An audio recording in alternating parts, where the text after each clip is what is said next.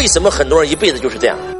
你这样算好的，你知道吗？还有这样的螺旋式下降的，越混越不像样的，为啥呀？就是因为你没有整懂因果规律啊。很多人不相信因果，所以肆意妄为。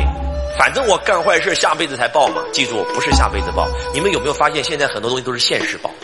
如果你把时间拉长，看一个人的三年，看一个人的五年，看一个人的十年，你会发现因果，因果，因果，因果，全是因果。你不要觉得今天他们做代购都赚钱了，赚钱了呀！你看我不做我就不赚钱，他做他们就赚钱了。你能不能眼界拉长远一点？看三年，看五年，看十年，你发现就是因果，因果，因果，因果，全是因果，你跑不了的，往哪跑？你在做的这件事的时候是错的，它就是错的，它一定会有一个恶果等着你。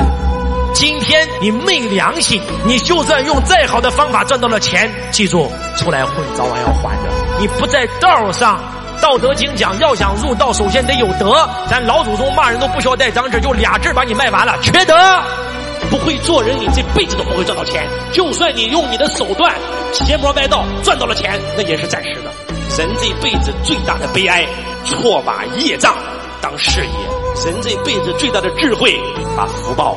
当事业来做，这就是很多人为什么赚到钱以后生不出孩子，赚到钱以后身体一塌糊涂，赚到钱以后得癌症，这这这就是因为这种钱赚多了。